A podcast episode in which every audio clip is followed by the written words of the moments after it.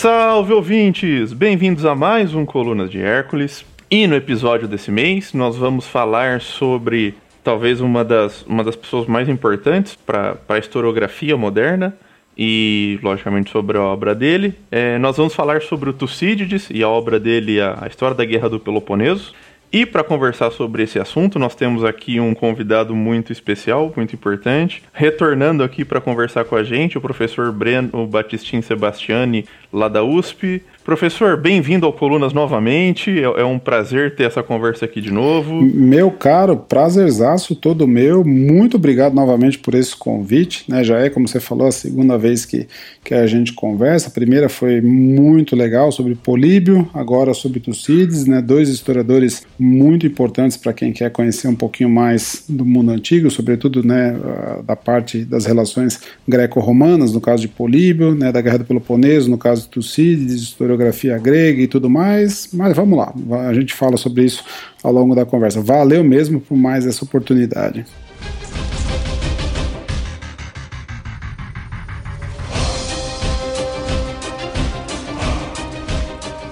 Professor, eu acho que para a gente começar a entender um pouco a importância da obra do Tucídides é pensar quem foi Tucídides, né? Principalmente porque quando ele. Acho que o, o primeiro ponto de curioso em relação a, a, ele relatar a guerra do Peloponeso é que ele não é só uma testemunha ocular, diferente um pouco do Políbio que a gente teve na nossa primeira conversa. Ele atua na guerra, né? Sim. né? Ele é um ateniense, ele luta na guerra. E isso é muito importante para a perspectiva que ele vai construir, né? Sim, ótima pergunta. Né? A, avaliar a personalidade do Tucídides e a participação dele na guerra é uma tarefa ao mesmo tempo interessantíssima e, e delicadíssima. Né? Por que, que eu digo isso? Porque as únicas referências que nós temos sobre ele, sobre a atuação dele, sobre a carreira político-militar dele, vem da própria obra dele. Né? Então, quer dizer, mesmo admitindo né, que ele seja, como tem uma lenda que corre, diz que ele é o grande historiador imparcial, né, o pai da historiografia moderna e tudo mais, a gente comenta depois, mas mesmo admitindo né, que exista essa possibilidade de uma história de grau zero, né, quer dizer, uma história em que o sujeito seja realmente imparcial, que isso é uma lenda, tem vários problemas embutidos aí. Mesmo admitindo essa possibilidade, a gente só tem a versão dele, né? A gente só tem o lado dele da história, vamos dizer assim. E o que ele conta na história, por mais entre aspas, neutro que ele tente ser, dá para perceber que ele, como qualquer um que fala de si mesmo, né, puxa a sardinha para o próprio lado. Então, assim, o que, que a gente sabe sobre ele, o que, que dá para depreender ao longo da leitura do texto dele? As, as, outras informações que nós temos sobre ele vêm de um biógrafo muito tardio, chamado Marcelino, né, do século V, já da nossa era. Né, não se sabe exatamente de onde Marcelino tirou uma série de informações, né, provavelmente de tradições orais, provavelmente de outras fontes não tão boas assim, mas vamos deixar para lá isso, isso, por enquanto, né? Então tentar combinar um pouquinho do que dá para tirar de Marcelino com que dá para tirar de Tucídides, o que a gente tem é basicamente o seguinte: Tucídides era um cara era um sujeito de linhagem, digamos assim, abastada, né? não era um, um Zé Mané Atenas, muito pelo contrário, né? e deve ter nascido ali por volta de 460, mais ou menos. A gente não sabe as datas com precisão, né? Deve ter nascido por volta de 460, então quando a guerra eclodiu em 431, ele tinha mais ou menos 30 anos. Né? Devia ter mais ou menos na casa dos 30 anos. Né? Era um sujeito cuja família do pai né, vinha da Trácia, né, vinha da região norte da Grécia, provavelmente envolvida com negócio de commodities, né, madeira, prata, grande comércio e tudo mais. Né, devia ser aparentada com alguns reis locais. Né, provavelmente ele tinha parentesco também com Milcíades, né, o herói ateniense de maratona e tudo mais, mas isso também é pura especulação, né? a gente não, não sabe ao certo. E ele é um sujeito, então, que cresceu... Não tem como bater essa... Isso, a gente tem fortes... Esse martelo, né? Exato, a gente tem fortes indícios pela obra, pelas, como eu falei, nessas informações do Marcelino nem sempre são muito confiáveis, né? Mas vamos lá. Então a gente tem fortes indícios da obra, mas infelizmente não temos como dar uma certeza, né? E ele cresceu nessa Atenas democrática, nessa Atenas pós-reformas de Fialtes, Atenas em que a eclesia tinha um grande papel, né, em que Péricles desponta como uma grande figura dos anos 40 e 30 antes de Cristo, e ele tomou parte ativa na política ateniense, seja por via dos vínculos de família, seja por via da própria carreira, né? Então, a gente sabe, por exemplo, que no começo da Guerra do Peloponeso, ele é designado justamente para lutar em Anfípolis, né, uma cidade lá da Trácia, lá da região de onde viria a família do pai dele, e Não se sabe muito bem porquê, né? Ele teria chegado atrasado e perdido né, a cidade para o general espartano, né, para o general espartano Brásidas. Né, Brásidas, né, que ele pinta na história da Guerra do Peloponeso como um cara genial, né, como um puta de um estrategista, é um cara que, lógico, né? Você não vai falar que você perdeu, perdeu a batalha para um Zé Mané, né? Você vai, você tá falando de si próprio, você vai dizer que é um, um sempre é que é um baita de um adversário, evidente. O seu inimigo vai ser um, um, grande, principalmente porque o Tucídides perdeu, né? Exato, retoricamente não funciona você dizer que você, ah, perdi para esse Zé Mané, quer dizer, apanhou do bêbado na gíria, né? Como diz o outro, não, não, não funciona. Isso aqui tem que ser o contrário. Enfim, seja quem for Brásidas, o fato é que ele Tucídides conta lá que por volta de 424, né? A guerra já estava indo no seu comecinho, mas já avançado, ele chegou atrasado e não conseguiu defender a cidade. Por conta disso, ele amargou um exílio né, de Atenas, fora de Atenas, lógico, né, um exílio, provavelmente ostracismo, né, um exílio de 20 anos. Né? E ele diz, lá no livro quinto também, que foi graças a esse exílio né, que ele pôde não só né, escrever, reunir evidências, conversar com pessoas, mas ele faz questão de frisar, né, eu pude visualizar a guerra dos dois lados, né, eu pude ter acesso às duas versões, né, ou seja, tanto dos atenienses quanto dos espartanos. Ele diz que ele pôde Uh, é um trecho meio lacônico, né, mas dá para depreender que ele tentou desenvolver ali uma metodologia própria, né, quer dizer, tentar conversar com gente de todos os lados, aferir diferentes versões, mas reservando para o seu próprio juízo, para o seu próprio julgamento, aquilo que ele colocaria dentro da narrativa. Né. O problema é que uh, ele diz isso de modo muito lacônico, mas a gente não sabe a rigor né, como que ele processou essas informações. A gente sabe o que ele diz que fez, mas como que ele chegou à narrativa límpida que ele nos legou, a gente não sabe exatamente. Né? É aquela velha história, né? Heródoto aponta várias vezes, ah, fulano disse isso, Beltrano disse aquilo, eu creio ou não creio, eu julgo ou não julgo. Tucídides não diz nada disso. Né? Ele simplesmente é, reconta os acontecimentos e, e segue o barco, né? sem dizer de onde ele tirou e, e com base em que ele julgou. Mas enfim, isso é outra história, a gente pode encaminhar o assunto depois, né? Esse é um ponto. Uh, depois da guerra, a gente sabe, bom, a guerra terminou em 404, na né, derrota de Atenas. Né, Atenas por muito pouco não foi arrasada né, pelos espartanos, por Lisandro.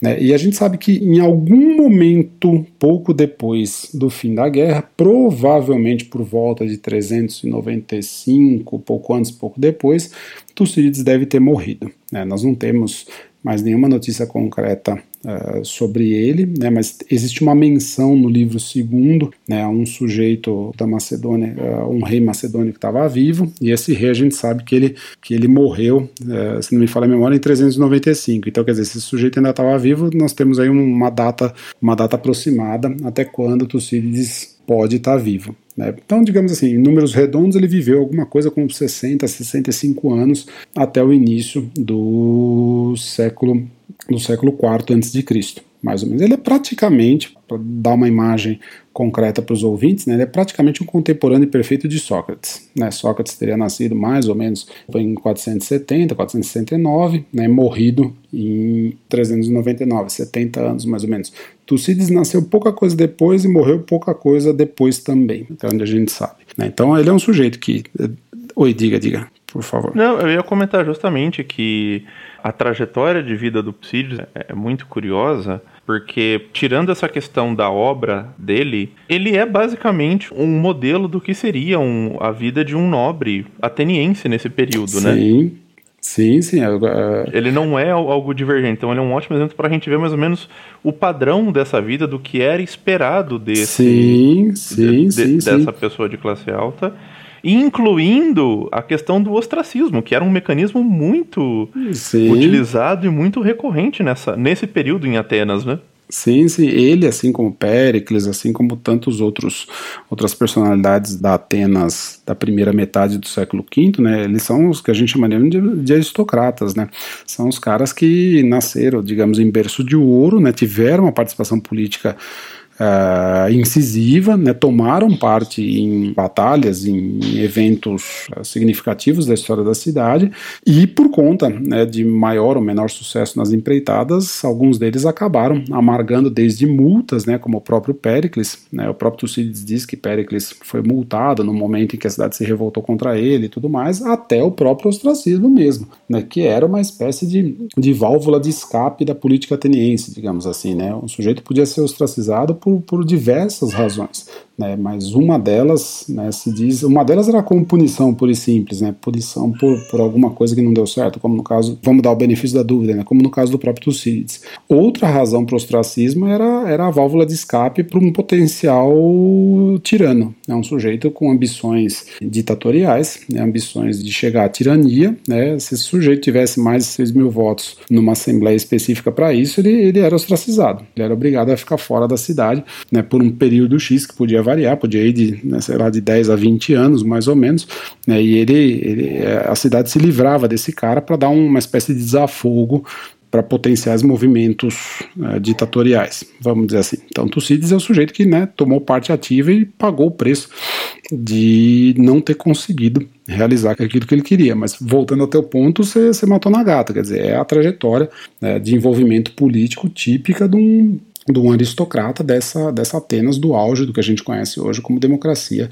ateniense. É, e outra última coisa eu acho que pra gente ressaltar em relação à maioria das fontes antigas, acho que dá para dizer seguramente, é que esse recorte do aristocrata é o principal filtro, né? De maneira geral, as fontes que nós temos são aristocratas escrevendo, nós não temos muitas fontes escritas de, de outras categorias sociais, né? Isso também é um filtro muito importante para Sempre é bom ressaltar isso. É, você tocou num ponto, né? Quer dizer, essas, essas, grandes narrativas, os textos que a gente conhece como gêneros literários, né? Em sua maioria, não me, não me vem agora um exemplo, mas em sua maioria, para não dizer todos, eles são produzidos por pessoas desse mesmo extrato. É, uma vez ou outra você tem alguém de um extrato mais baixo que por qualquer razão consegue algum tipo de ascensão social, ou algum benefício, alguma, alguma proteção de alguém maior. No né? caso de Tito Livio, por exemplo, em Roma, talvez seja um caso desse, né? um sujeito que vem, né, vem de Pádua, né, Patavinos, né, vem, vem de uma cidade provinciana, consegue a proteção de Mecenas, de Augusto, e por conta disso consegue escrever uma história como a de Roma, né? Mas é a exceção que confirma a regra, na verdade. Agora, a, o caso curioso é que, por exemplo, só fazer um parêntese, né? Na antiguidade nós temos né, textos vindos de pessoas que não são aristocratas, mas não são necessariamente o que a gente chamaria de textos literários, ou grandes narrativas, ou obras poéticas, whatever. Né? Que textos são esses? Por exemplo, os grafites de Pompeia, né? São um exemplo disso, né? Quer dizer, você tinha uma população que conhecia a escrita, que se usava disso, mas que não produziu, né? embora não tenha produzido textos literários, né? deixou traços de, eh, deixou marcas de que conhecia por exemplo, a literatura e fazia uso dela quando necessário. Tem, dentre os grafites de Pompeia, você tem versos de Virgílio, por exemplo. Né, você tem, tem diversos papiros, né, papiros mágicos, por exemplo, que são produzidos por pessoas que têm um nível de letramento bem diferente dos ditos aristocratas. Né? Ah, nós temos ah, outros tipos de inscrições, muitas vezes documentos epigráficos, por exemplo, decretos de cidades, que você percebe ali né, o que a gente chamaria hoje de erros gramaticais, erros de grafia e tudo mais, né, que foram escritos por pessoas que conheciam, né, dominavam a escrita, mas que não eram o que a gente chamaria de intelectual, né, não eram os chamados intelectuais. Né, imagina, sei lá, um, um governante X qualquer né, escrevendo alguma coisa, ele está preocupado com a linguagem do dia a dia, né? ele quer se fazer entender do modo mais eficiente possível, ele não está preocupado com fórmulas, fórmulas ou, sei lá, estilo e tudo mais. E por que eu estou dizendo isso? O próprio Tucídides reporta né, na sua obra uma série de textos, uma série de decretos, por exemplo, e ele reporta com a linguagem que ele encontrou, né? ele cita textualmente, né, do jeito que ele encontrou esses, esses documentos. Né? Muitas vezes a gente não sabe a origem, a procedência, né, quem que é o autor, mas é interessante interessante como documento de uso da língua num, num outro estilo, numa outra chave.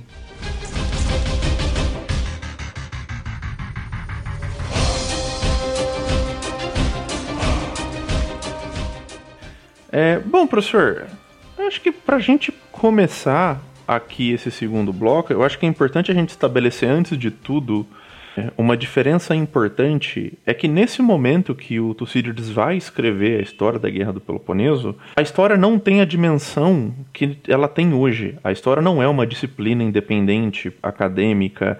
A, a história, nesse momento, antes de tudo, é um gênero literário. Ela é um gênero literário que ela já está consolidado, né? E eu acho que esse é um dos primeiros, uma das primeiras questões que a gente tem que colocar para a grande oposição que você já tinha começado a comentar antes, dessa questão dessa briga, entre aspas, que ele vai ter com o Heródoto, né? E como ele vai enxergar a obra dele.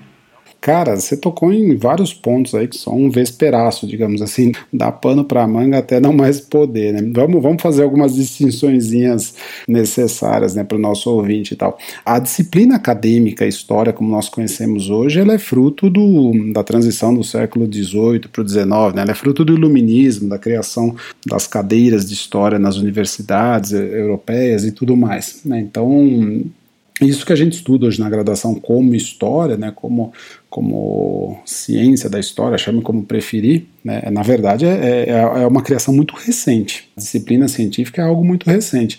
Até então, né, a história era, na melhor das hipóteses, um gênero literário. Né, na melhor das hipóteses, era um gênero praticado por quem tinha interesse no presente e no passado. Né, e talvez, na não tão pior assim, um passatempo de luxo. Né, não foram poucos os que classificaram a história, seja como uma inutilidade ou como um passatempo de luxo. Pega Descartes, por exemplo, no discurso do método, ele diz alguma coisa muito parecida com isso. Né, que ele não. Eu ia falar, e mesmo na, nesse próprio mundo pan-helênico, que a gente pode chamar, você Sim. tem ali a, o famoso comentário do Aristóteles sobre a inferioridade da história enquanto sim, sim. uma matéria de uma parte, não do todo, né? E por isso que a tragédia seria superior. Sim, sim, sim, aquela parte, o capítulo nono da poética, né, tão famoso, tão decantado e muito útil talvez para entender a filosofia de Aristóteles. Não sei se para entender a história como em si, né, mas deixa para lá. Eu vou entrar, eu não espero que eu, eu, tenho, eu tenho minhas diferenças quem sou eu para ter diferença com Aristóteles, vamos dizer assim, mas toda vez que eu leio. Eu também tenho minhas é, ressalvas, está num ambiente seguro é, aqui. Digamos assim, que não, não sei se é o melhor texto para a gente interpretar os historiadores, né? Seguramente não, não Tucídides, né? Talvez outros.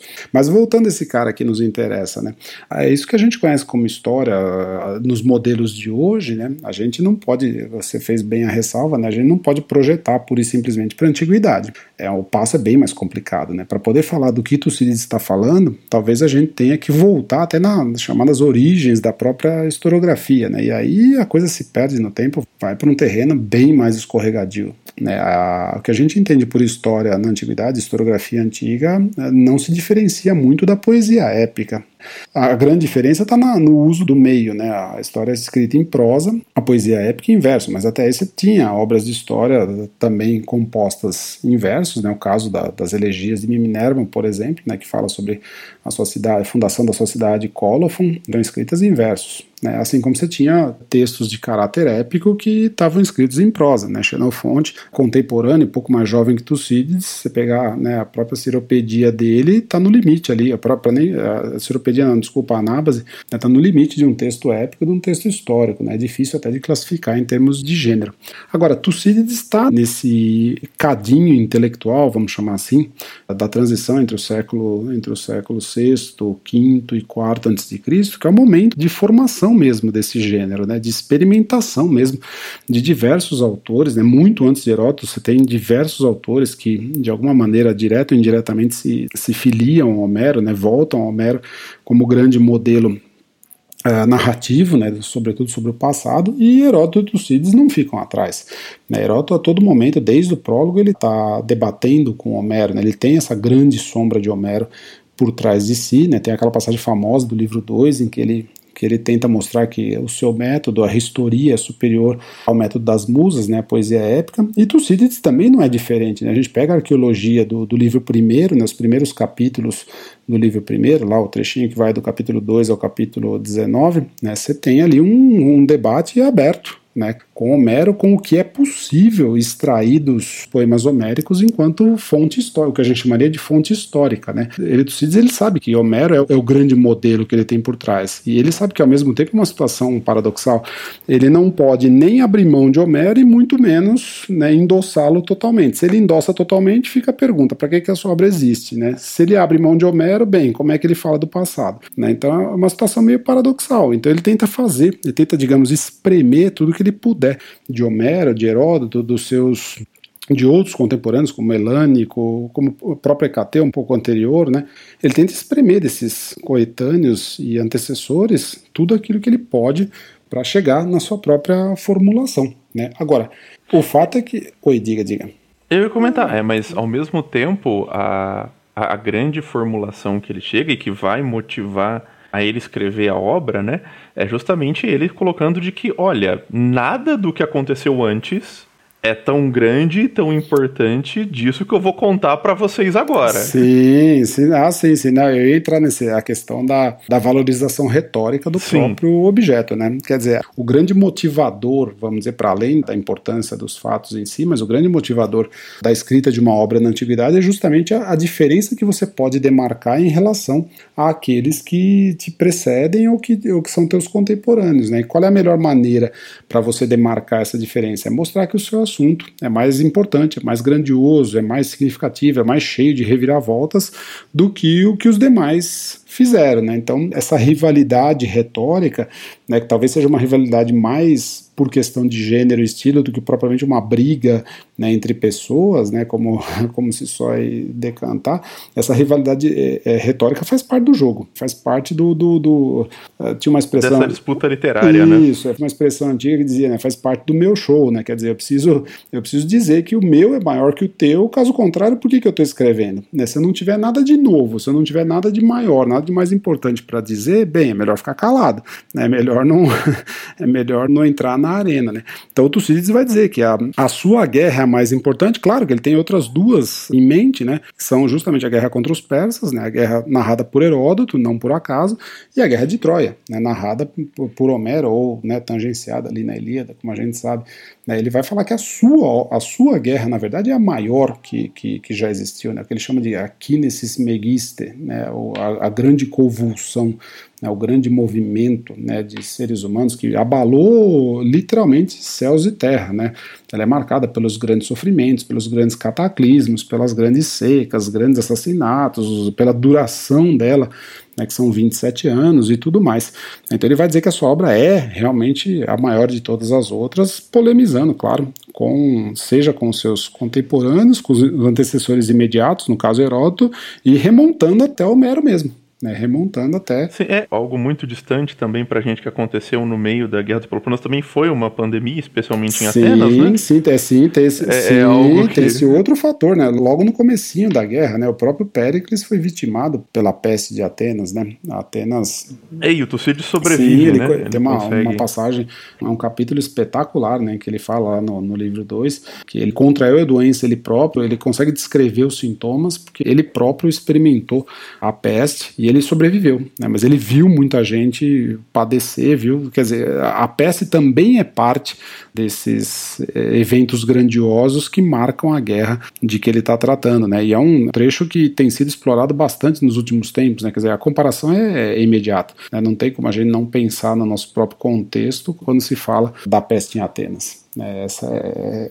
praticamente incontornável esse assunto tranquilo, né? quer dizer, é alguma coisa que não estava nos outros historiadores também, muito embora a tônica da peste ela apareça aqui e ali em determinados textos. Veja, por exemplo, o começo da Ilíada. Né? No começo da Ilíada nós temos uma peste desencadeada por Apolo, né? por conta da bobagem que, que Agamemnon fala para Aquiles e tudo mais. É que ele não quer devolver a Criseis, né? Isso, exatamente. Quer dizer, a motivação, a grande motivação por trás da Ilíada é justamente a rixa entre Aquiles e Agamemnon por conta da moça.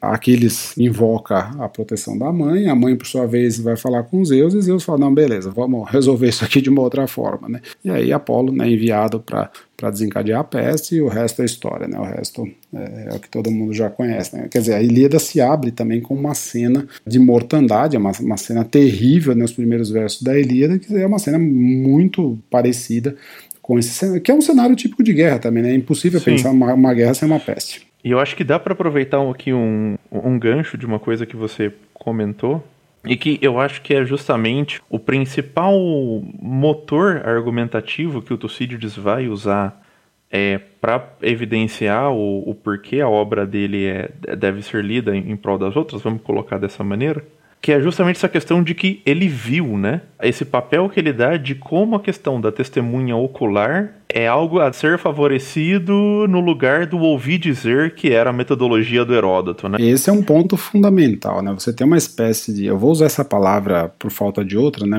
Mas eu sei que é uma palavra que se presta a vários problemas, né? Você tem uma espécie de evolução metodológica, bem entre aspas, né? Entre o que a gente poderia chamar de metodologia homérica, metodologia herodotiana e metodologia tucididiana, né? Usando bem entre aspas isso, porque isso pode dar um problema desgraçado, né? Homero é o sujeito, né, enfim, seja lá quem for Homero, né, é o sujeito que ouve as musas, quer dizer, ele não é o autor do relato, ele recebe o relato de alguém. Ele tão somente repassa esse relato tal qual ele ouviu.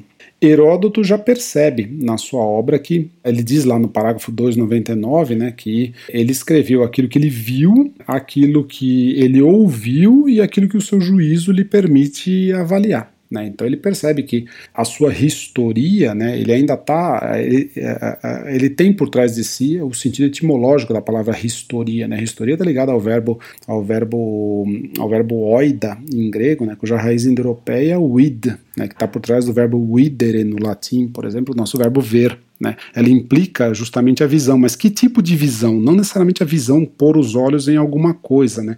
Pensa naquela cena do escudo de Aquiles lá na Ilíada. Né? Um ristor, né, aquele que, que é capaz de aquilatar uma situação, um ristor é aquele que ouve dois lados brigando né, e ele consegue ver na própria mente quem tem razão. Né? Quer dizer, a partir da audição do relato de duas partes, ele funciona como um juiz. Né? A partir da audição do relato de duas partes e da comparação dos argumentos, ele visualiza na própria mente quem estaria falando a verdade. Né, que ele toma uma posição a partir disso. Né. Então Heródoto está muito calcado ainda nesse, nesse sentido de historia que nós poderíamos traduzir perfeitamente como investigação, né, e que tem na audição a sua parte mais importante, quer dizer, no questionamento de testemunhas ou oculares ou indiretas ou portadoras de relatos de longuíssima geração, né? aquelas famosas passagens em que Heródoto questiona os sacerdotes egípcios que, né, que preservam relatos de centenas de anos atrás e tudo mais.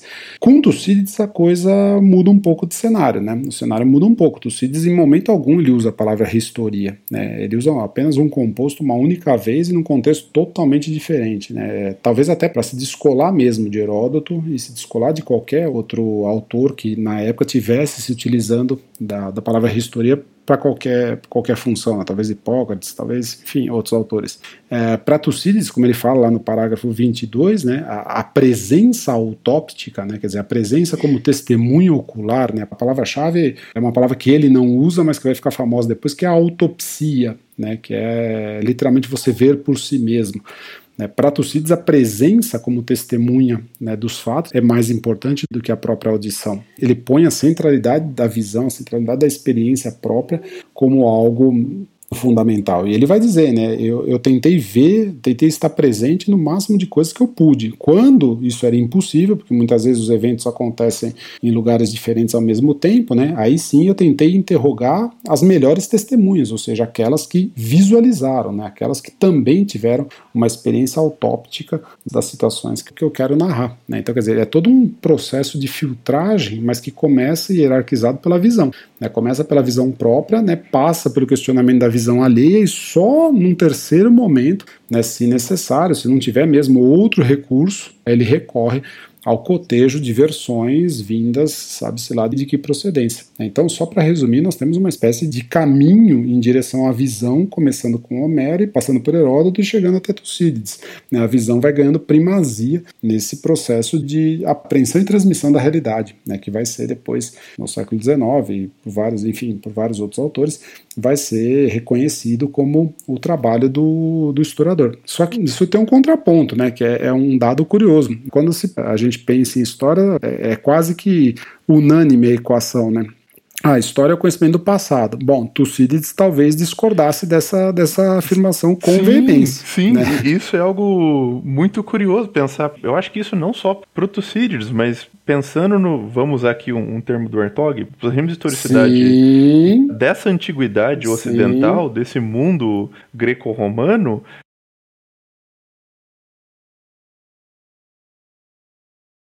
Exato, quer dizer, gente, e você visualiza isso até nessa, entre aspas, evoluçãozinha de regime de historicidade que eu mencionei agora atrás, né? Homero é um poeta do passado, né? Quando ele narra o conflito entre Aquiles e Agamemnon, os feitos de Odisseu e tudo mais, ele está narrando algo que já aconteceu faz muito tempo é algo que já é parte do passado.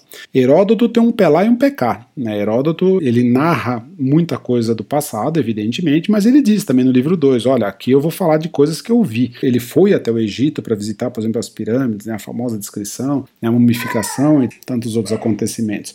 É óbvio que muito da obra dele diz respeito ao passado, mas repare que é um passado cada vez mais próximo do presente. Né? É um passado cronologicamente bem próximo do presente em que ele está narrando. Quer dizer, as guerras médicas o precedem, na melhor das hipóteses, de uma geração. Talvez ele tenha sido até contemporâneo, nasceu pelo menos, né? numa época em que as guerras médicas, se não estavam em curso, já estavam acabando. Né? Então, digamos assim, Heródoto deve ser uma geração mais velha que Tucídides, vai, deve ter nascido por volta de 480, 485 antes de Cristo, a gente não sabe também, né? 20, 20 e poucos anos mais velho que Tucídides, vamos dizer. Então, ele está narrando um evento do passado, mas com os olhos claramente colocados no presente. É um passado bem perto, é um passado que está batendo as portas ali, né? Tucídides dá um passo além. Né? Ele fala: não, peraí, eu vou narrar uma guerra que eu vivi, né? uma guerra que eu vi pessoalmente, que eu experimentei, eu tomei parte nessa guerra. Ele é o que a gente chamaria de soldado escritor, soldado narrador, soldado historiador, né? sujeito que toma parte e relata aquilo que ele próprio experimentou. Né? Ele está muito mais próximo do que a gente conheceria hoje em dia como repórter de campo ou correspondente de guerra ou um ex-militar que deixa memórias, estou pensando no Churchill, por exemplo, né, as memórias da Segunda Guerra Mundial, ele está muito mais próximo desse tipo de produção literária do que de um historiador de gabinete, né, de um historiador tal qual nós somos hoje, pesquisadores que vamos a arquivos, vamos a bibliotecas, vamos a N outras formas de relatos para aprender o passado. Né? O foco de Tucídides, o passado, na verdade, é uma alavanca, né? é um auxiliar para a compreensão do presente. E ele, assim, entra só em momentos muito pontuais da narrativa, quando necessários. Né? Por exemplo, a arqueologia, que eu acabei de mencionar, ou no, no começo do livro 6, né, a arqueologia da Sicília.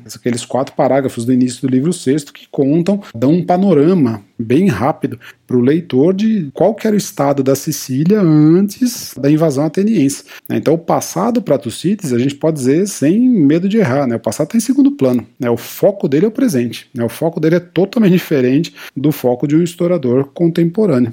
Tranquilo? Sim, e daí já também puxando um outro aspecto e voltando um pouco à questão da, de por que essa preocupação que ele vai ter com o método, é justamente essa associação que ele vai fazer e que ele vai argumentar de que o método dele ele faz isso para chegar na verdade, né? Sim, sim, tem esse outro. Aí a gente entra num terrenaço espinhoso, né? Quer dizer, é, a grande questão que está por trás é o que, que é a verdade, né? O que, que é a aléteia. Né? E diversos autores terão diferentes respostas para esse problema da aléteia grega, né? Se é algo que é simplesmente ligado a, a, fugir do esquecimento, né? Fugir dos eventos do tempo, fugir dos efeitos do tempo, desculpa, né? Se a aléteia é uma espécie de reprodução literal da realidade em forma escrita, quer dizer, como se a escrita fosse uma espécie de sucedâneo ou meio vicário para se chegar à realidade, se a aléteia é, é simplesmente a experiência direta da realidade ou do passado, seja por via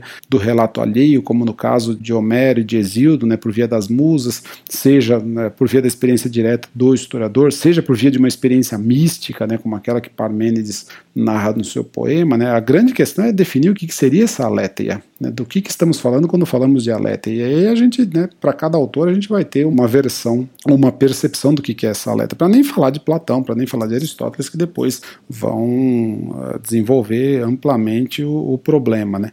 Agora, para Tucídides, para voltar no nosso ponto, né, a equação a gente pode fazer também entre visão e verdade. Né? A visão é o grande canal para o que ele vai chamar de, de realidade. De, né, a expressão que ele usa é zetesis aleteias, né, quer dizer, a investigação da verdade, a investigação dessa aletheia. Né, e essa investigação, essa busca, ela passa pela experiência da visão, pela experiência autóptica, né, pela experiência própria de uma determinada realidade, né, e como a visão te garante a apreensão dessa realidade. Sim. E bom, agora que a gente já a gente já mergulhou direto em, nos pontos principais, né? É que eu pessoalmente não consegui resistir. Mas acho que a gente pode conversar um pouco da estrutura do livro, não? Da estrutura da obra, de como ele organiza essa, esse livro. A gente tem ele completo, a gente não tem completo, porque isso também é, é algo muito importante quando a gente fala de história antiga, né? Sim, sim, é interessante pensar nisso, né? O Tucídides diz tanto no comecinho do livro primeiro, quanto depois no chamado segundo prefácio, né, no parágrafo 26 do livro quinto, ele diz que ele viveu toda a guerra e redigiu, né, e escreveu né, sobre ela toda, né, a compôs por escrito. Entretanto, quando a gente vai à obra dele, o que nós temos são oito livros, né, oito capítulos, vamos chamar assim, a divisão em livros na, na antiguidade é mais ou menos o equivalente à divisão por capítulos para nós hoje, né?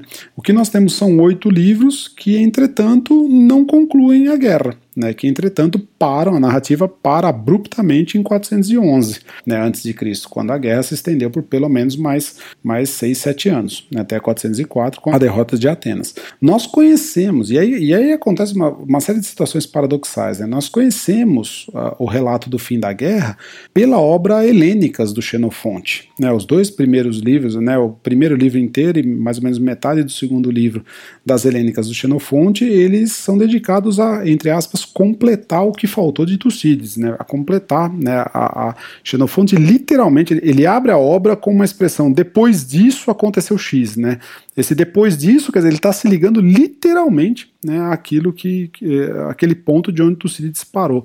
Né. Há quem diga que Xenofonte criou né, a chamada história contínua, né, a narrativa em que você, como se fosse uma corrida de bastão.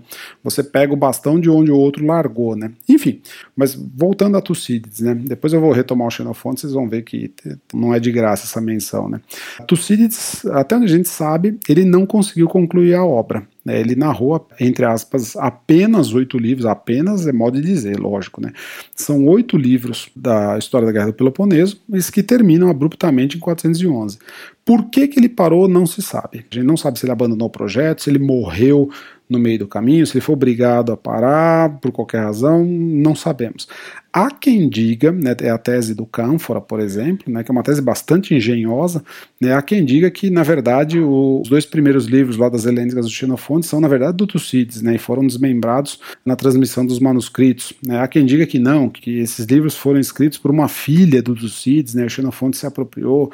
Há quem diga que sim, que foi o próprio Xenofonte, ele que, de fato, talvez seja até o autor do livro oitavo. Tem toda uma, toda uma discussão enorme sobre quem teria concluído ou não a obra de Tucídides, como teria continuado ou não, enfim. O fato é, né, dos oito livros que nós temos, né, nós temos um relato de boa parte da Guerra do Peloponeso, mas não temos completa. Né, são, esses oito livros cobrem 20 anos, né, em, números, em números redondos, a começar da narrativa no livro segundo. A questão é que, dentre esses 20 anos né, de que são formados a guerra, né, nós temos uma série de explicações digressivas, vamos chamar assim, uma série de digressões que falam sobre passados importantes para a gente conhecer um pouquinho de alguns detalhes da guerra. Né? Então, se você botar na, na ponta do lápis, fizer a conta, é, incluindo essas digressões voltadas para o passado, Tucídides está, na verdade, se ligando lá ao final das narrativas homéricas. Né? Ele tenta voltar, se você pegar a arqueologia do livro primeiro, ele volta, ele recua no tempo de modo muito rápido, muito né, a voo de passo. Ele diz, né, para quem quiser seguir pela minha experiência, o que dá para a gente tirar do passado de concreto é isso aqui, né, quer dizer, ele espreme Homero, mas se você botar na ponta do lápis, ele está emendando o começo da sua obra lá com a narrativa homérica, ou seja, pelo menos 400 anos de história resumidos em 19 parágrafos, né? Além da arqueologia, no livro primeiro ainda, você tem uma, uma longa explicação sobre as causas da Guerra do Peloponeso. O livro primeiro ele é todinho dedicado à explicação que a gente entenderia hoje por causas da guerra. Por causas da guerra e por a explicação de como é que Atenas virou esse grande poder né, ao longo de 50 anos, né, desde o fim das guerras médicas, a ponto de ameaçar Esparta, fazer com que Esparta sentisse intimidade e provocasse o conflito. Né. Então o livro primeiro é todo um livro introdutório. Né? Nesse livro primeiro, nós não temos ainda a narrativa da guerra propriamente dita. Né? Nós temos uma série de digressões que falam sobre o passado tanto remoto quanto recente, com vistas a explicar para o leitor, né, a situar o leitor no contexto que aí sim vai, vai se desencadear, o que a gente conhece como Guerra do Peloponeso. Né. A narrativa propriamente dita, ela começa no livro segundo, né, com a primeira invasão da Ática pelos espartanos. É, é, no livro segundo que nós temos aí sim a Guerra do Peloponeso narrada propriamente dita. E essa narração vai até o ano de 411, quer dizer, é a partir do livro segundo que nós temos os chamados 20 anos de guerra. Acontece que, é claro, né, isso não é uma narrativa contínua, como se fosse uma, uma reportagem monótona, muito pelo contrário, né, Tucídides, é, ele, é, ele, é um, ele é um artesão da língua, ele é um poeta em prosa, eu diria, sem medo de errar, né, ele é um grande artista, ele, ele sabe não só narrar com uma competência tremenda, né? ele, ele, é o que a gente chama de um bom escritor, né? de um mestre das palavras, mas ele consegue intercalar e alternar episódios que acabam assumindo uma dimensão universal sem precedentes. Né? Você tem, trocando em miúdos, né? conforme você vai avançando na narrativa, você vai encontrando passagens que são extremamente marcantes. Né? São passagens, ora breves, ora mais longas, mas que são são profundamente impactantes. Eu vou mencionar algumas delas. Posso dar uma alongadinha? Claro, professor, fica à vontade. Aqui, quanto mais fonte primária, melhor. Opa, maravilha. Então vamos lá. É, a primeira dessas passagens talvez seja justamente né, o chamado é, discurso epitáfio de Péricles, né, o elogio que Péricles faz, ou que ele, Tucídides, atribui a Péricles uh, o elogio aos mortos né, no primeiro ano da guerra, né, que acaba se convertendo num verdadeiro panegírico da cidade, né, um verdadeiro elogio da democracia ateniense. Né, a famosa passagem né, dos parágrafos 35 a, a 46 do livro segundo que falam justamente sobre né, o que, que é essa cidade democrática, por que, que ela é tão bela, por que, que ela é é, é a escola da Grécia, né? Porque que ela é algo a ser, a ser valorizado. Talvez seja o documento primário, um dos mais importantes que nós temos para falar sobre a democracia ateniense e como tu se dispensa essa democracia, né? Logo em seguida, num contraste monstruoso e proposital, evidentemente que é intencional, né? Com esse relato nós temos sem transição, né? Sem aviso prévio, nós temos o relato da peste. Né? O leitor é surpreendido pelo relato, né? Ele está no topo do Everest, né? Contemplando a beleza da cidade democrática de repente ele toma um tombo no fundo do inferno com um relato da peste que acomete Atenas e vai vitimar o próprio Péricles, né? logo na sequência, sem transição. Quando você vai para o livro terceiro, você tem a famosa antilogia entre Cleon e Diódoto, né, sobre o que fazer com os rebelados de Mitilene, né, ali você tem na boca de Diódoto uma, uma espécie de pragmatismo estrito senso, né, quer dizer, não vamos matar todo mundo, vamos fazer com que eles paguem as custas da guerra, vamos tirar benefício, inclusive, de uma situação trágica como essa da revolta dos mitilênios, né, então você tem ali de novo né, o contraste entre uma postura ditatorial, uma postura violenta, né, uma postura boquirrota como Cleon, né, e uma postura mais sensata, pragmática, mas que também não é, não existe bonzinho e malzinho, né, ambos, né, você sai do debate com um mal-estar tremendo, né, porque fica subentendido na fala do Diódoto, né, se fosse mais conveniente matar todo mundo, a gente mataria, né, o fato é que não tem por que matar, uma vez que a gente pode tirar dinheiro das populações vencidas, né, é uma solução pragmática que não desce, entendeu, é uma coisa difícil de engolir, mas enfim, temos que tentar entender as coisas pelo seu contexto, ainda que discordemos profundamente profundamente das motivações e implicações que elas tragam. Né. No próprio livro terceiro, você tem a, o relato da guerra civil em Corsíria, né, como é que uma cidade né, dilacerada por facções, né, de um lado os democratas, de outro lado os oligarcas, como é que uma cidade acaba literalmente numa cacotropia, né, a expressão que o Tucídides usa, né, numa espiral do mal né, de uma espiral de, de destruição causada por ambição e cupidez, né, uma espiral de, que não, não tem fim. Né, aquilo vira um redemoinho que traga todo mundo e acaba levando a cidade à sua quase praticamente extinção. Né? Quando você vai para o livro quinto, nós temos o famosérrimo né, diálogo entre os mélios e os atenienses, né, um momento único na historiografia, talvez como um todo. Né? Tucídides suspende né, a narrativa contínua e ele cria literalmente peça dramática. Né? Ele dá voz em discurso direto a atenienses e mélios sobre né, o, que, o que os atenienses fariam com os habitantes da ilha de Melos. Né? Melos é uma ilhota pequenininha ali no mar Egeu, que por razões de consanguinidades eles, eles têm afinidade com os espartanos, né, e eles querem se manter neutros no contexto da guerra. Os atenienses falam: não, de jeito nenhum, vocês não podem se manter neutros, porque se vocês se mantiverem neutros, né, isso implica que nós somos fracos. Portanto, das duas, uma, ou vocês se rendem ao nosso império, ou nós vamos destruir vocês né, de cabo a rabo, não, não tem alternativa. Né? Nós não podemos transmitir um sinal de fraqueza para os nossos aliados. Não precisa nem dizer o que vai acontecer. Né? Uma das maiores demonstrações de covardia de todos os tempos. Né? O exército ateniense, com toda a sua potência, toda a sua pujança, todo o seu arsenal de navios, arqueiros e tudo mais, né, literalmente massacra toda a população masculina de pouco mais, sei lá, de 500 pessoas de Melos, escraviza todas as mulheres e crianças e divide a terra entre novos colonos. Melos literalmente arrasado. Nós temos uma cena ali uh, narrada com requintes de crueldade, com detalhes uh, aterrorizantes, né, de uma chacina perpetrada uh, covardemente pelos atenienses. Né, uma cena de genocídio, literalmente, no, no livro quinto. Né. Você avança um pouquinho mais a narrativa, você tem dois livros que são um verdadeiro épico, só que ao contrário, né? É uma epopeia ao contrário né, da expedição ateniense à Sicília, né? São os livros 6 e 7. Por que eu falo de um épico ao contrário? Né? Os atenienses se preparam, né, empolgados com aquela perspectiva de conquistar a Sicília, que era uma coisa fora de. sem cogitação. Imagina, sei lá, o Brasil lançar uma expedição para conquistar a Europa, a América do Norte, a Lua, Júpiter e Saturno, tudo ao mesmo tempo agora. Era mais ou menos né, é algo tão difícil quanto né, na antiguidade, seja pela dificuldade de navegação, seja pela ausência de recursos, desconhecimento do território e tudo mais. Né? Enfim, os atenienses se lançam nessa empreitada de conquista da Sicília e desde o começo está tudo errado. Metem os pés pelas mãos a cada parágrafo até você ter literalmente a destruição completa do exército no final do livro sétimo. Não sobra ninguém para contar a história.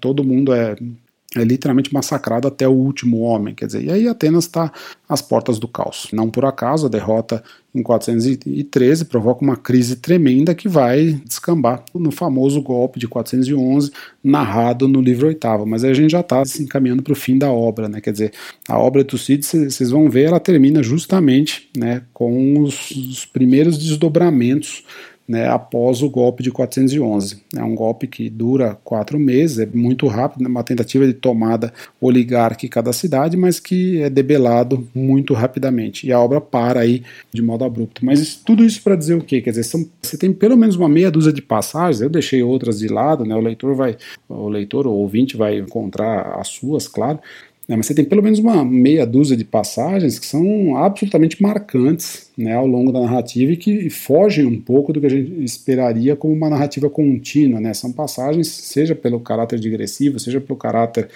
é, enárgico, né? Os gregos falavam em enargeia, né? A ideia de você botar alguma coisa diante dos olhos, né? Algo que aquele texto que, que te chama a atenção absurdamente, né? Que te prende na leitura, você não consegue largar né, são passagens de, de, um caráter enérgico absurdo. Né? Você se prende de uma tal maneira narrativa, ela parece que ela está tá falando com você, foi escrita ontem.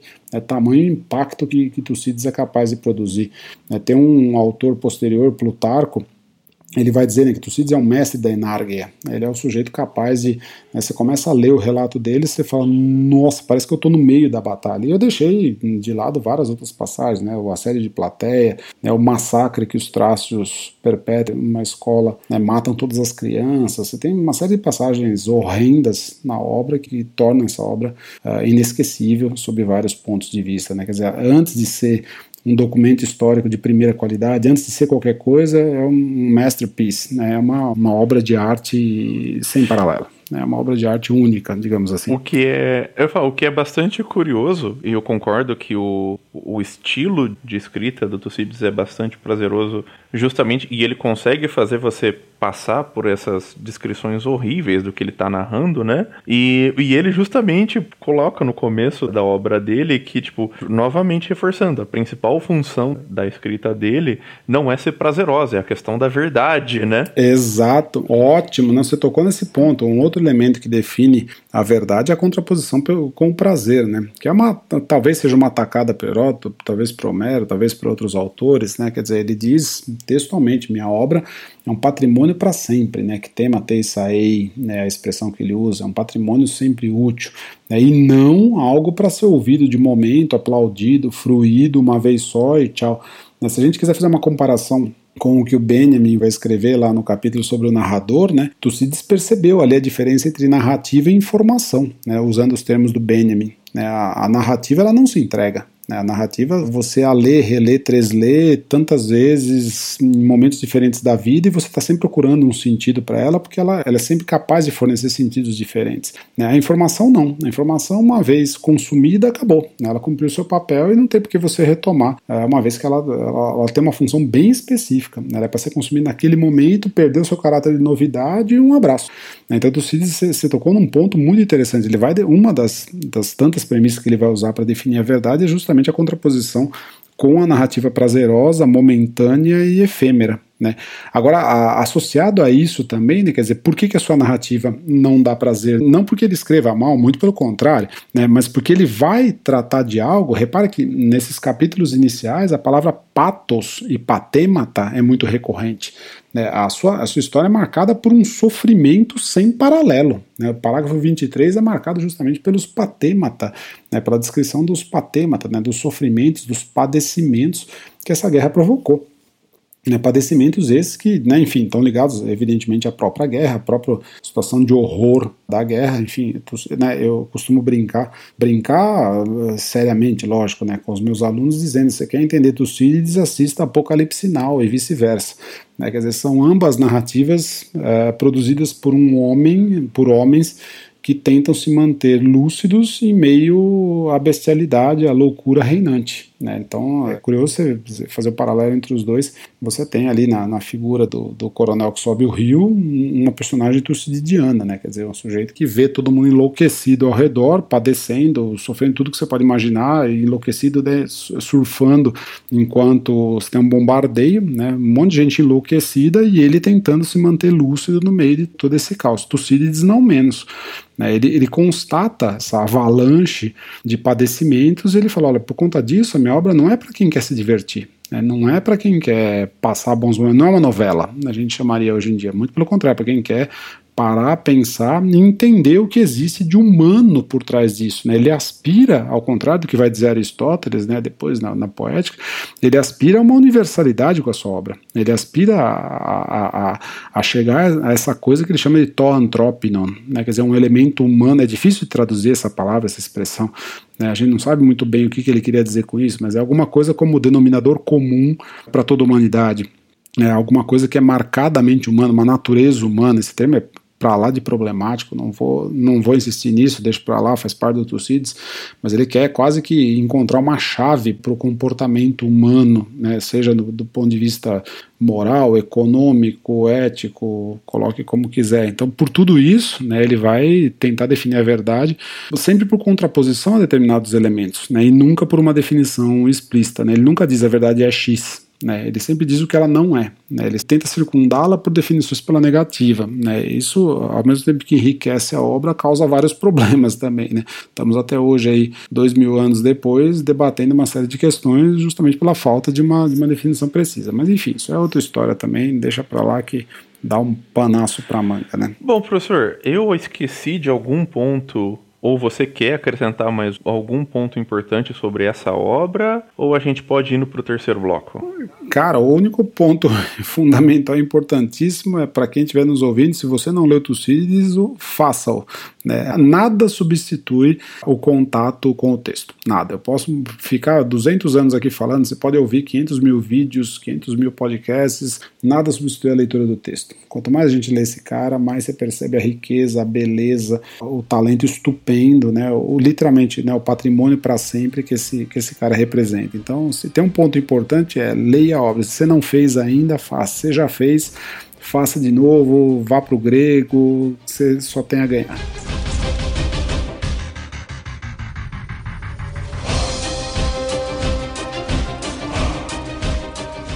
Bom, professor, eu acho que a primeira coisa que a gente tem que começar a frisar para entender um pouco, tentar entender um pouco e tentar dimensionar um pouco a importância do Tucídides, na minha opinião, é entender o, os motivos de por que, que ele vai ser elencado em primeiro lugar, essa questão do pai da história. E daí a gente passa pela questão da narrativa da verdade, a questão de uma causa de origem do fato, é, uma narrativa com telos e universal.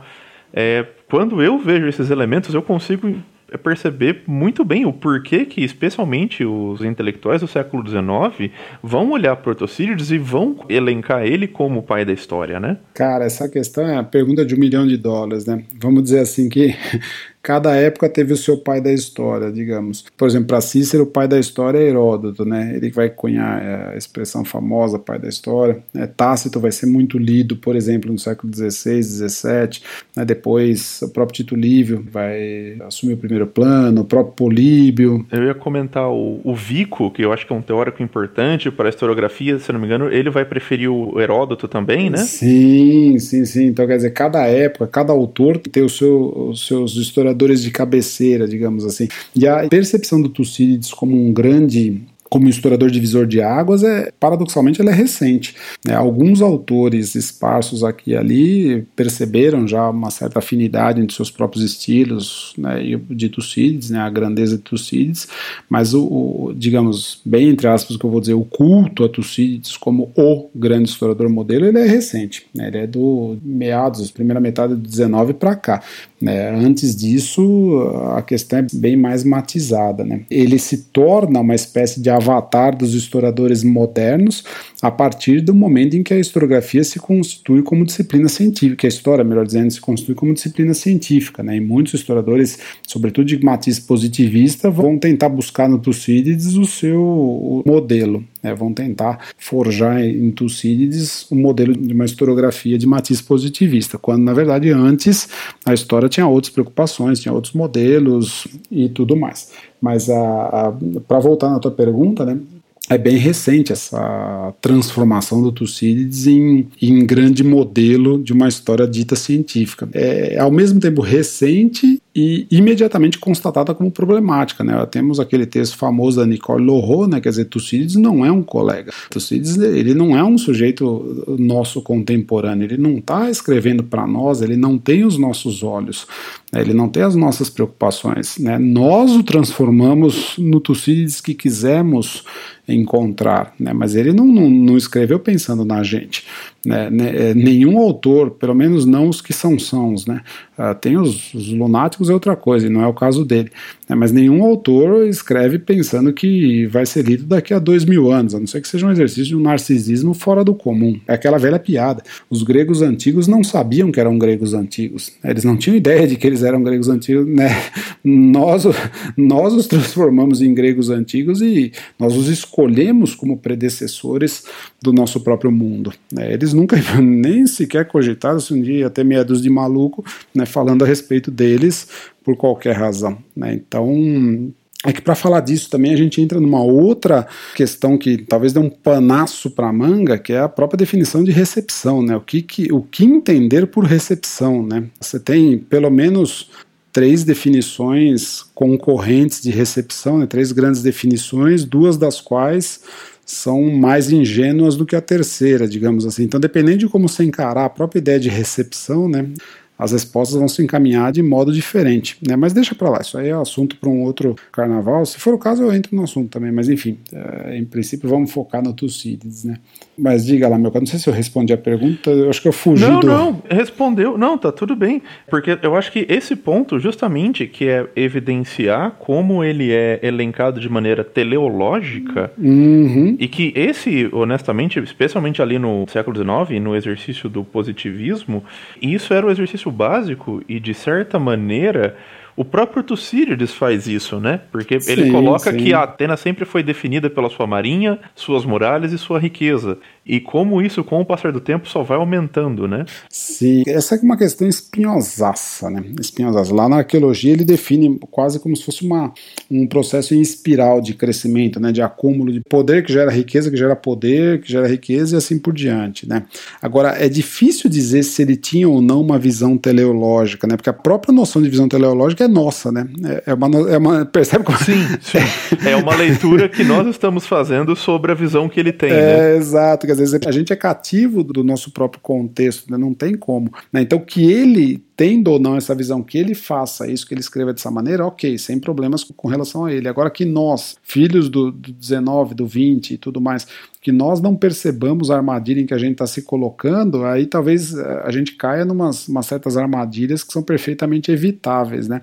Para entrar na questão da recepção, então, por exemplo, tem gente que tem duas visões igualmente ingênuas, né? Dois extremos, né? Aqueles que cultuam a existência, não existe o texto antigo e existem os leitores do texto antigo, né? Aqueles que fetichizam o texto, né? Que acham que recepção é apenas a menção do autor ou do texto por um terceiro autor em algum outro documento sei lá o que, né, porque existe o material, né, o texto antigo como algo independente, como algo verdadeiro, como algo alcançável, ou seja, aqueles que cultuam o passado de alguma maneira, e você tem o outro extremo, né, que é tão ingênuo quanto, quer dizer, não, não existe texto, existe só a minha percepção, existe só o que eu vejo e dane-se, né, o que eu sou capaz de ver está ali no texto, que eu não sou capaz de ver não é nada, né, são duas visões mais ou menos é, que pecam pela mesma radicalidade, né. Eu adotaria um ponto de vista hermenêutico, tipo, nós temos um documento material do passado, mas que se define sempre em diálogo com as nossas próprias preocupações, né? sem cultuar nem o passado nem o presente. Né? Nós temos as nossas preocupações teleológicas, fruto do nosso próprio tempo, não tem como a gente prescindir do passado, mas ao mesmo tempo, não prescindir do passado não significa idolatrá-lo, né? não significa cultuá-lo, não significa hipostasiar esse passado e achando ingenuamente que existe uma verdade a ser encontrada por trás dos textos. Existem interpretações mais ou menos razoáveis, mais ou menos boas, mais ou menos fidedignas, calcadas de fato no texto, mas sem que essas interpretações sejam cláusulas pétreas. Né? Sim, é, e nesse ponto eu, eu, gosto muito de uma menção que o, o Artog faz quando ele está escrevendo sobre o, o Tucídides e quando ele cita aquele texto do Ginsburg, do paradigma indiciário, né? E, e, justamente como essa diferença e esse deslocamento que nós temos hoje, e que eu acho que é, que é muito importante para a cientificidade da história, que é entender que a cientificidade da história não está em chegar em uma verdade absoluta. Exato. Mas em se chegar numa questão de verossimilhança Exato. E o que eu acho hoje em dia, até principalmente mais importante, é nessa, nessa figura do historiador, enquanto aquele que tem aparatos técnicos para dizer o que não pode ser dito sobre um tempo, né? Sim, sim, você tocou num ponto fantástico aí, né? Quer dizer, vamos fazer uma simplificação grosseira, né? A história dita científica do século XIX, ela é filha dos três mestres da suspeita, né? Eu não vou lembrar quem disse isso, talvez tenha sido o próprio Artog, mas enfim, retomando talvez o próprio Ginsburg, mas deixa para lá. Né, os três grandes mestres da suspeita, né, o, o, é, o Nietzsche, precursor do, da psicanálise, do Freud, o Marx e o Sherlock Holmes, né, o Conan Doyle, né, o, a história como uma investigação detetivesca. Né, provavelmente é, foi o Ginsburg que escreveu sobre é, Provavelmente o Ginsburg, exatamente. O Artog retoma depois, ou o contrário, tô, agora não me ocorre direito de onde vem essa referência, enfim. Mas quer dizer, são três autores, três modos de pensar que olham sempre com suspeita, tanto para o passado quanto para o presente em busca de uma verdade oculta, né, de um enigma, de alguma coisa que precisa ser desvendada e precisa ser trazida à luz, porque né, Indiana Jones da sua época, digamos assim. Tá? Essa ideia de história como algo que vai desvendar alguma coisa que suspeita tudo, ela é muito interessante, rende vários frutos, né? Mas, e um desses frutos, paradoxalmente, é justamente a advertência contra qualquer tipo de culto a uma verdade que permanece oculta. Né? É, a verdade que permanece oculta, ela facilmente pode acabar assumindo o lugar do passado, acabar assumindo o lugar de qualquer outra coisa e se transformar num objeto fetichista. Né? Então, se tem uma contribuição fantástica desses desses grandes mestres da suspeita, essa contribuição é justamente tirar o chão dessa fetichização da verdade, né, dessa fetichização da realidade e que coloca, literalmente, como você bem colocou, né, o historiador como alguém humano, demasiado humano. Né? Uma outra brincadeira que eu sempre faço, né, a gente não pode esquecer nunca né, que Tucídides, Platão, Aristóteles, Heródoto, Homero, todos eles iam no banheiro, todos eles tinham febre, todos eles tinham fome, todos eles tinham sede, todos eles né, tinham desejos, vontades, paixões, ódios, em bom português, todos eram humanos, né, todos nasceram, viveram, morreram, fizeram o que fizeram e fim de papo, ok, tinha um puta de um talento, maior do que de muita gente, de modo né, inegável. Agora, são humanos. Né, não, por que, que eu estou dizendo isso? Não são divindades, não são verdades absolutas, não são pedras angulares de nada. Né, nós temos um corpo de textos vindos da antiguidade que, acima de tudo, nós escolhemos como um corpo de textos que faz eco aos nossos anseios. Nós, quando eu digo, né, nós, filhos do Renascimento, filhos do Iluminismo, filhos da modernidade e tudo mais. E, né? Fica a pergunta, falar, porque, porque... antes disso, esses próprios textos eles já passaram por uma seleção na própria antiguidade. Exato. O, o termo exato. clássicos em ali do é, é dessa seleção. Então assim, exato. a gente está passando por filtros e filtros e filtros e filtros, né? Exato, exato. Nós somos apenas os últimos herdeiros de todo um processo de filtragem que começou tão logo esses textos foram publicados. Né? Assim, assim, quantos textos da antiguidade né, nós sequer conhecemos os nomes porque sequer foram apreciados? Né? Quantos autores não publicaram e simplesmente desapareceram do mapa, não deixaram nem traço da sua existência?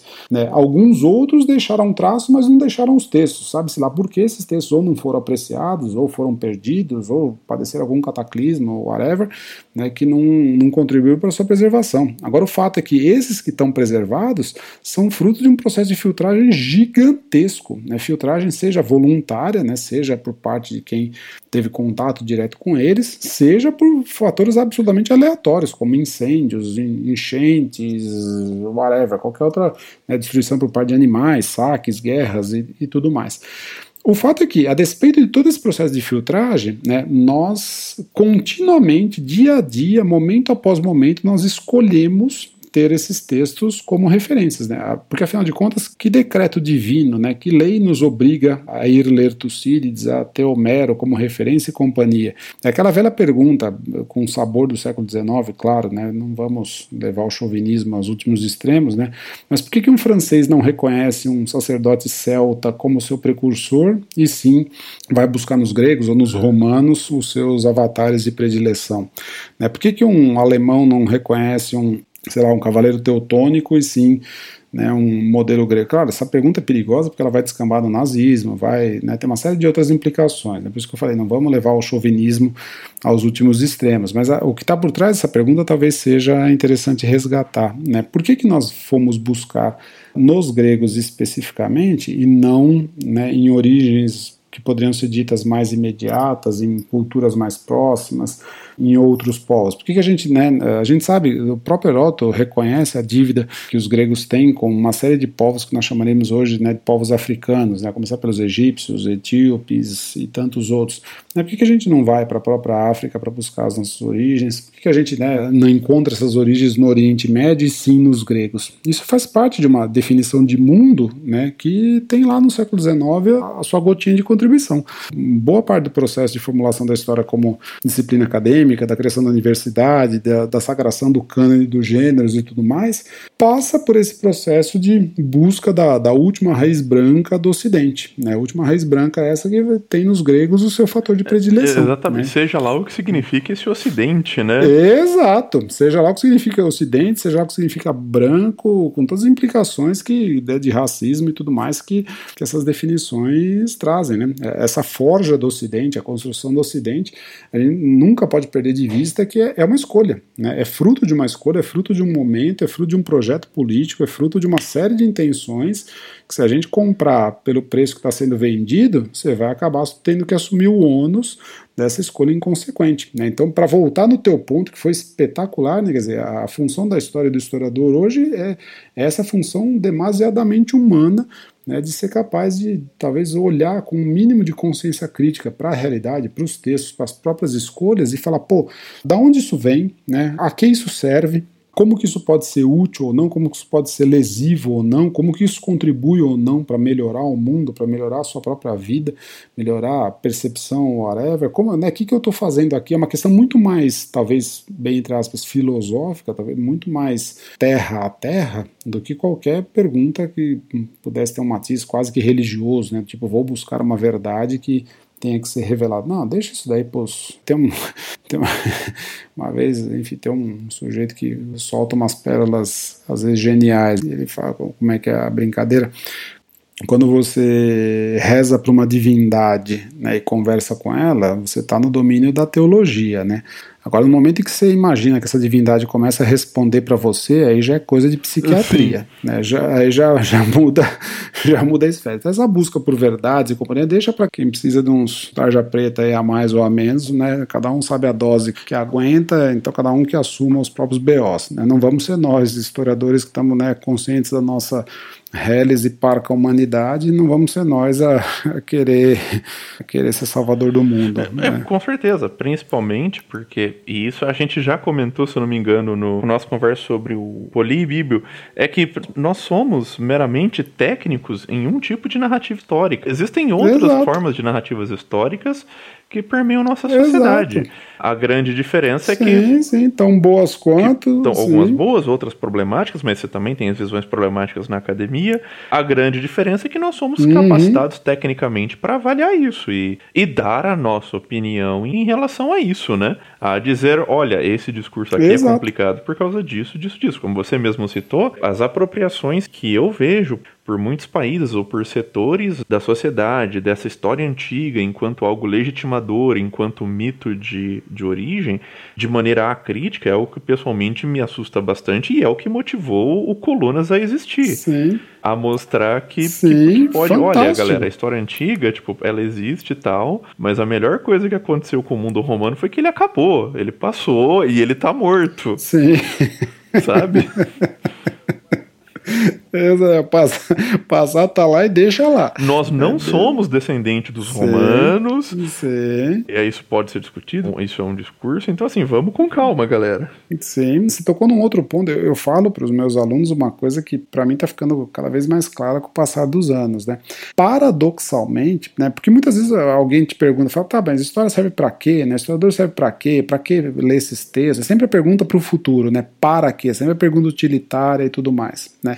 E durante muito tempo eu sempre simplesmente rechacei essa pergunta, porque, né, como não tem cabimento, não tem. Só que aí, depois de um certo tempo, eu falei: não, peraí, se a gente entrasse no jogo, se a gente invertesse a estratégia e entrasse no jogo, quer dizer, porque toda vez que a gente foge da pergunta, o outro lado dá aquele sorrisinho complacente, né? Aquele, o outro lado olha e fala: ah, tá, sei, não consegue responder, por isso que fica dando evasiva, né?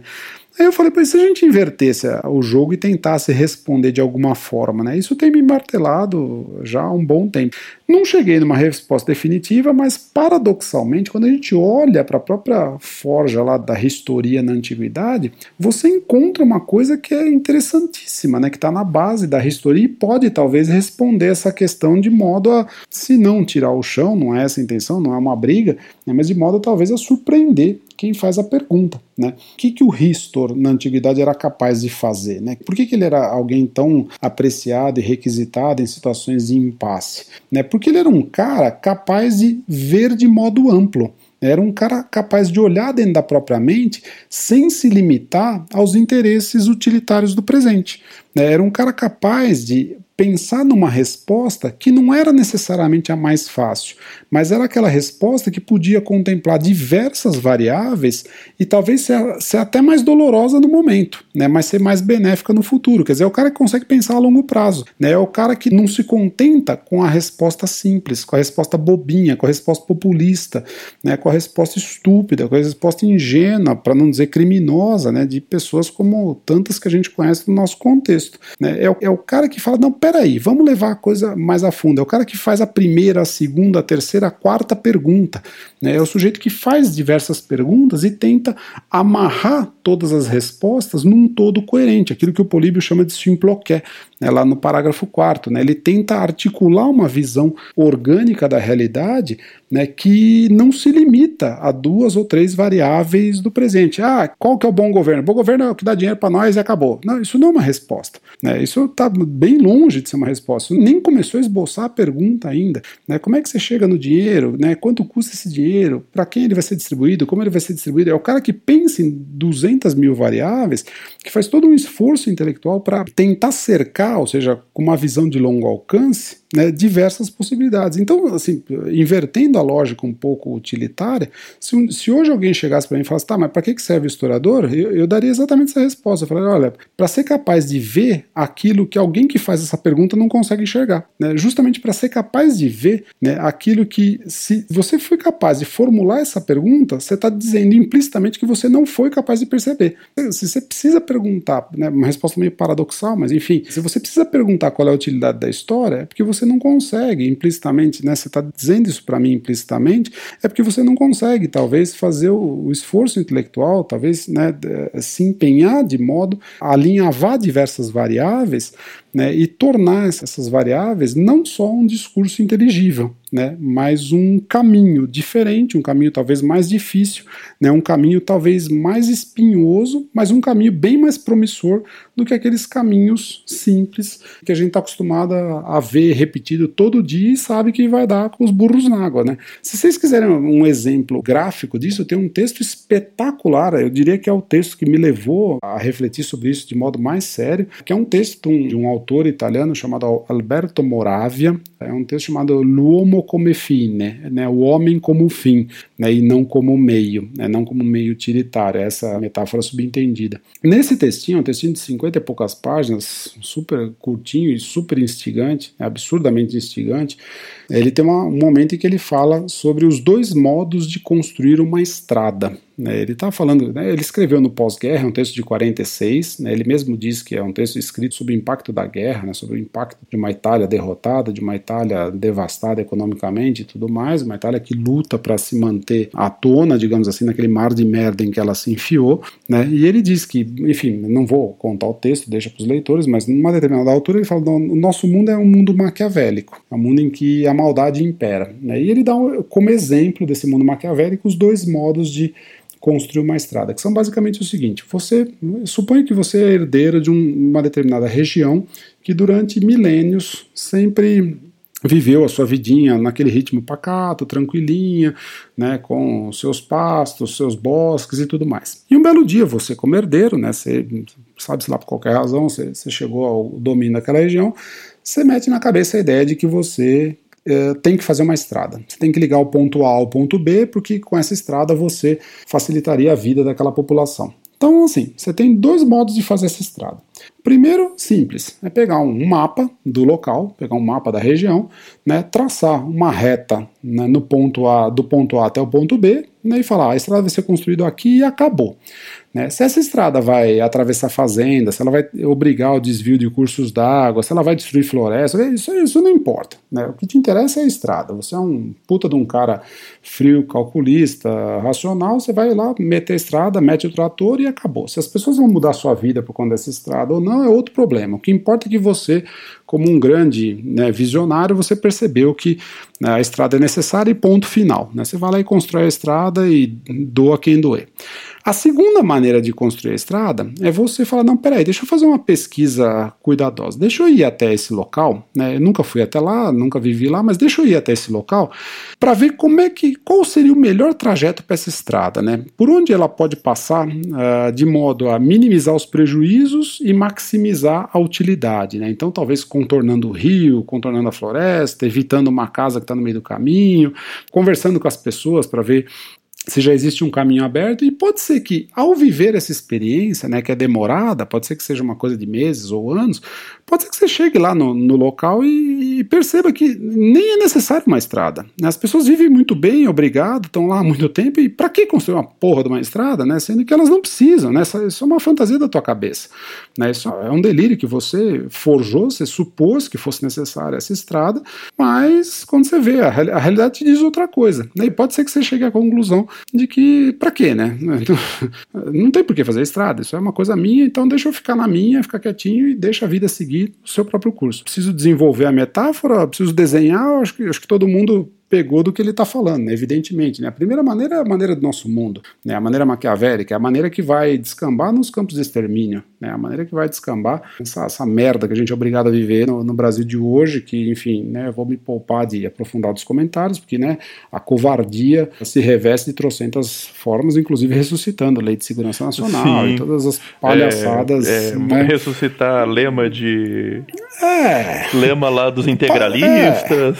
É. É, palhaçada, covardia, parasitagem, né? Todas convergem para o mesmo ponto. Assim, é, você com essa arma na mão é um bicho feroz, entendeu? Já, já dizia a música, eu vou me poupar também de continuar para evitar maiores problemas, mas acho que todo mundo já pegou o ponto onde eu quero chegar, né? A segunda maneira, então voltando à metáfora do Alberto Moravia, né? A segunda maneira é a maneira é, do historiador ver o mundo. Né? O historiador ele pode até ter uma ideia, é o que eu chamaria do processo hermenêutico que eu falei lá atrás. Né? Você lança uma ideia, você lança uma hipótese, né? você estuda uma hipótese, mas aí você vai né, e dialoga com a realidade. Né? Você tenta ver se a realidade de fato comporta essa hipótese, se é uma coisa válida, se é uma coisa interessante, e pode ser que a realidade te diga o contrário. Né? Pode ser, você se dá o benefício da dúvida de se abrir para a realidade. Esse é o ponto fundamental da postura do historiador antigo, que eu diria que até hoje permanece válida. Né? Para você ser capaz de ter uma visão de longo alcance, você precisa fundamentalmente estar aberto à realidade, estar aberto a ouvir. Né? Não existe visão, não existe escuta sem abertura. Não existe a metodologia do historiador, seja de Homero, seja de Heródoto, seja de Tucídides, pouco importa. Não existe metodologia do historiador sem esse elemento fundamental né, que é a abertura para o outro, abertura para o mundo, abertura para a escuta, abertura para a visão, abertura para receber da realidade numa troca justa, equânime, horizontal, democrática, vamos usar todas as palavras, né, numa troca tranquila, ponderada, serena, ampla, né, não existe nada disso se não houver essa abertura benevolente né, de olhar para a realidade e falar, porra, né, posso contribuir ou, ou não. É melhor eu ficar quieto que eu faço o melhor negócio para mim e para os outros, né, não interferindo naquilo que está dando certo, né, não oferecendo falsas esperanças. Não, né, falso profeta também é o que não falta por aí, né? Não oferecendo falsas esperanças, não prejudicando mais ainda aquilo que já está desgraçado por N outras razões. Então, se existe uma resposta para essa pergunta, eu recomendaria leiam Tucídides junto com Alberto Moravia que talvez muita coisa comece a mudar por ali. Mas enfim, já estou devagando. É, eu ia comentar, se me permite um último complemento, é, especialmente pensando nas fontes da antiguidade, para além de toda essa dimensão que eu concordo, eu acho que é imprescindível, eu acho que existe um outro lado que a gente também não pode deixar no horizonte, e você mesmo também já comentou, que é, são fontes prazerosas de ler. Sim, Sim. Existe prazer em você Sim. ler Homero, existe prazer em você ler Heródoto, existe prazer em você ler Tucídides, existe prazer em você ler Políbio. São realmente fontes, e eu acho que especialmente as da antiguidade, por ter aquela questão que a gente estava conversando no começo de ser um gênero literário, portanto, existir essa preocupação com a questão do leitor, são prazerosas. E eu acho que é uma ótima, um ótimo mecanismo para se pensar também contra esse pensamento utilitário da história. Sim, que eu concordo sim, que sim. ele é importante, mas ele não precisa ser explicitado, né? Exato, fato, matou a charada. Assim. Eu usaria até uma comparação mais terra a terra mesmo. Quantas vezes você não ouviu alguém falar, ah, não, essa comida eu não gosto, disso aqui eu não vou comer nunca, né? isso aqui é terrível, não vou, não, tô fora. Ah, para tal país eu não vou viajar, para tal local eu detesto essas pessoas, detesto esse local, detesto essa coisa, detesto não sei o quê. Cara, quando você se dá o benefício da dúvida, você fala: não, peraí, deixa eu provar essa comida. Deixa eu ir para tal lugar, deixa eu ir para esse lugar que eu nunca imaginei, deixa eu fazer tal coisa que eu nunca pensei que eu fizesse. De repente você descobre um outro mundo e fala: nossa, mas como é que pode? Isso é tão interessante, tão legal, tão bonito, tão prazeroso. Como é que eu nunca fiz isso antes? E a tua vida muda de perspectiva a 180 graus. Ora, lidar com um texto antigo, seja ele qual for, né, é uma experiência muito semelhante a essas grandes guinadas da vida. Né? Quantas pessoas a gente não conhece? Eu, eu, vejo isso praticamente todos os dias com os meus alunos, amigos e tudo mais. Né? Quantas pessoas a gente não conhece que fala, ah, não, esse texto, pelo amor de Deus, não dá, não, não vou ler esse autor nunca, não sei o que, tô fora, imagina, isso aqui é coisa para maluco, isso aqui. Aí, de repente, né, o sujeito se dá, por qualquer razão, né, se dá a abertura, né, o benefício da dúvida, começa a ler em assim 10 páginas, 10 linhas, sei lá, o sujeito fala: "Nossa, mas isso daqui é demais, é impressionante. Quantas pessoas não tiveram em bom português? Quantas pessoas não tiveram a vida mudada por um bom livro?" Né? Quantas pessoas não tiveram a vida mudada por um único e simples livro, né? por uma, uma única e simples leitura, que se deram abertura, seja lá por qualquer razão, se deram abertura da dúvida de falar, pô, deixa, deixa eu ler vai, vamos lá. Enfim, pouco importa a razão, né? mas se deram abertura de olhar e falar, deixa eu me desafiar até a entrar em contato com isso e uau, né, descobriram todo um mundo ali por trás. É claro, a gente falando parece que é propaganda para si próprio. Não é isso que tem em questão, é algo muito mais sério do que isso. Né? Eu não ganho nada, não perco nada com mais ou menos leitores, evidentemente, em termos estritamente utilitários, né? mas aquele que se dá o benefício da dúvida e fala, uau, peraí, deixa eu... ele só tem a ideia do que ele ganha ou perde depois que ele de fato entra em contato com esses autores. Né? E aí ele olha e fala: Nossa, mas é um outro mundo que é espetacularmente bom por N outras razões. Claro, essa experiência pode acabar acarretando o final contrário também, isso é normal, faz parte do jogo. Mas seguramente, dentro de, sei lá, se você se der esse benefício da dúvida em, sei lá, 10 vezes, eu diria que em 8 né, você vai se surpreender. Pode ser que tenha lá duas que realmente né, não desça por qualquer razão mas em oito seguramente né, a surpresa vai ser maior né, pelo lado bom do que do que a decepção. E isso vale não só sobre a antiguidade, como para qualquer outro autor. Eu, pessoalmente, seria capaz de te elencar uma biblioteca inteira de autores que eu nunca imaginei que eu leria, nunca imaginei que eu, por qualquer razão, né, enfim, cruzaria o meu caminho, e de repente eu me peguei lendo, né, eu falei, nossa, mas, né, fui ler a vida do autor inteiro, fui ler a obra do autor inteiro, porque eu me encantei absurdamente com uma, uma página, uma linha, uma frase, uma whatever, né? Isso acontece com autores, acontece com pessoas, acontece com comidas, acontece com viagens, acontece com esporte, sei lá, qualquer outra coisa. Bem, por que não fazer isso com a antiguidade também? Né? Por que não fazer isso com, com, com isso que está na nossa mão e só depende né, da vontade própria, só depende da abertura, né? Então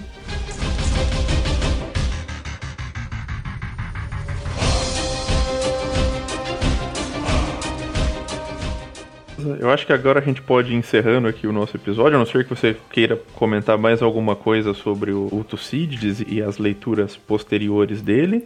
Não, meu cara, deixa o pessoal, deixa.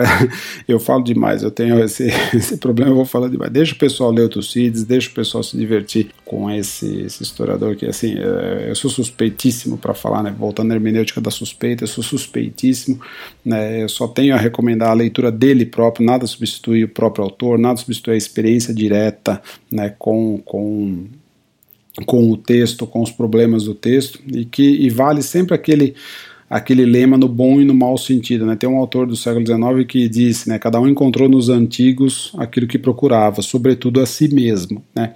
Isso pode ser visto em chave boa e em chave ruim, né? Sim, claro, com certeza. Dá para ler para os dois lados. Né? Tem o complemento dessa frase que diz assim: cada um encontrou nos antigos o que procurava, né? E, e encontrou, sobretudo, aquilo que merecia, né? Então, de, deixa essa parte para lá, né? Cada um faça a experiência, divirta-se, que é a melhor viagem que vocês podem fazer.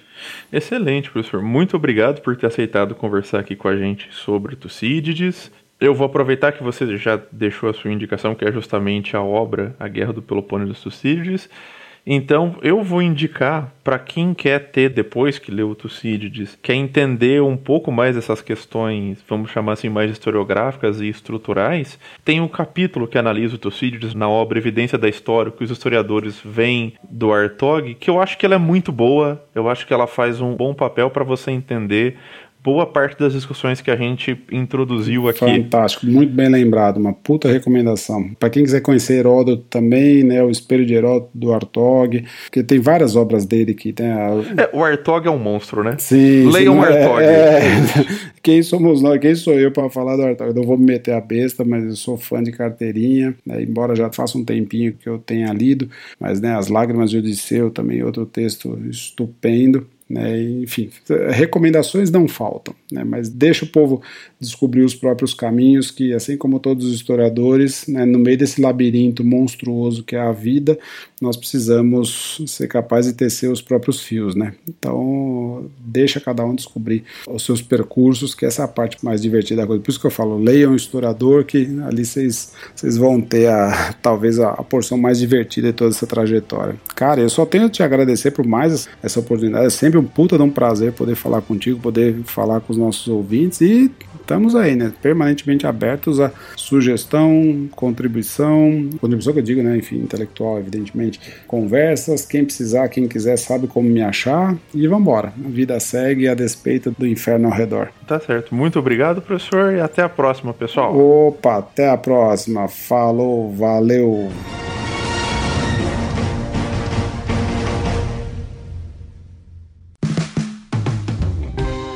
Este podcast foi financiado por nossos colaboradores no Apoia-se.